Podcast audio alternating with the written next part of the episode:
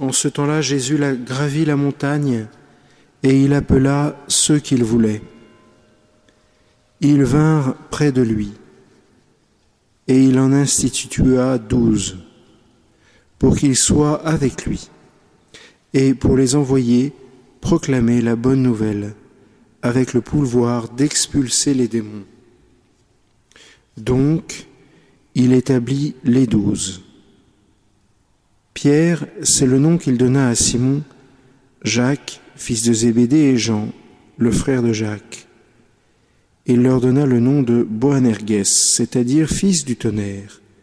André, Philippe, Barthélemy, Matthieu, Thomas, Jacques, fils d'Alphée, Thaddée, Simon le Zélote et Judas Iscariote, celui-là même qui le livra.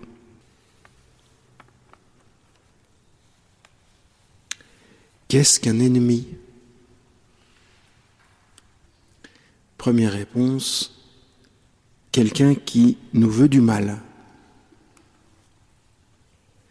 Est-ce que, un petit peu par extension, ce ne serait pas quelqu'un qui détruit notre œuvre, qui détruit ce qu'on fait, et peut-être même qui détruit ce qu'on est? Dans ces cas-là, quand nous péchons, est-ce que nous détruisons pas l'œuvre de Dieu?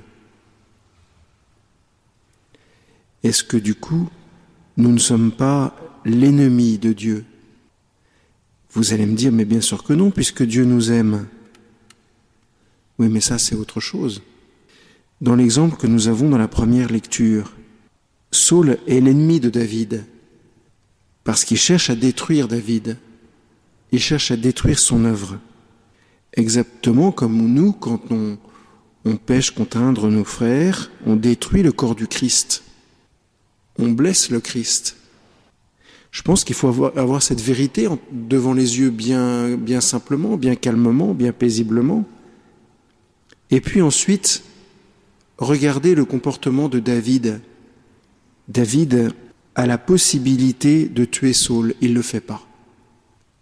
Et au contraire, il va, reconnaître Saul comme son roi. Il n'y a pas de machiavélisme dans le cœur de David, même s'il est malin, parce que et courageux, parce que couper le manteau du roi David, du roi Saul, c'est quelque chose. Alors est-ce que Saul ne s'est pas rendu compte qu'on coupait son manteau? On sera au ciel.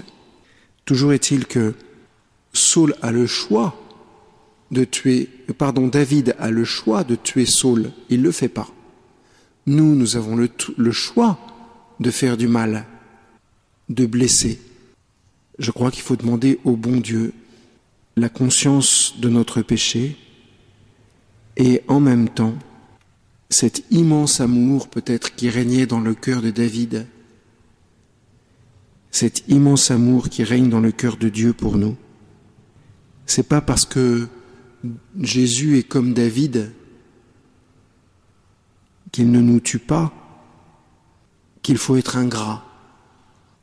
Reconnaissons que nous sommes pécheurs et entrons dans cet amour du Seigneur, mais tout en reconnaissant bien que nous sommes pécheurs véritablement, pas comme ceux qui regrettent de ne pas être la Sainte Vierge, vous voyez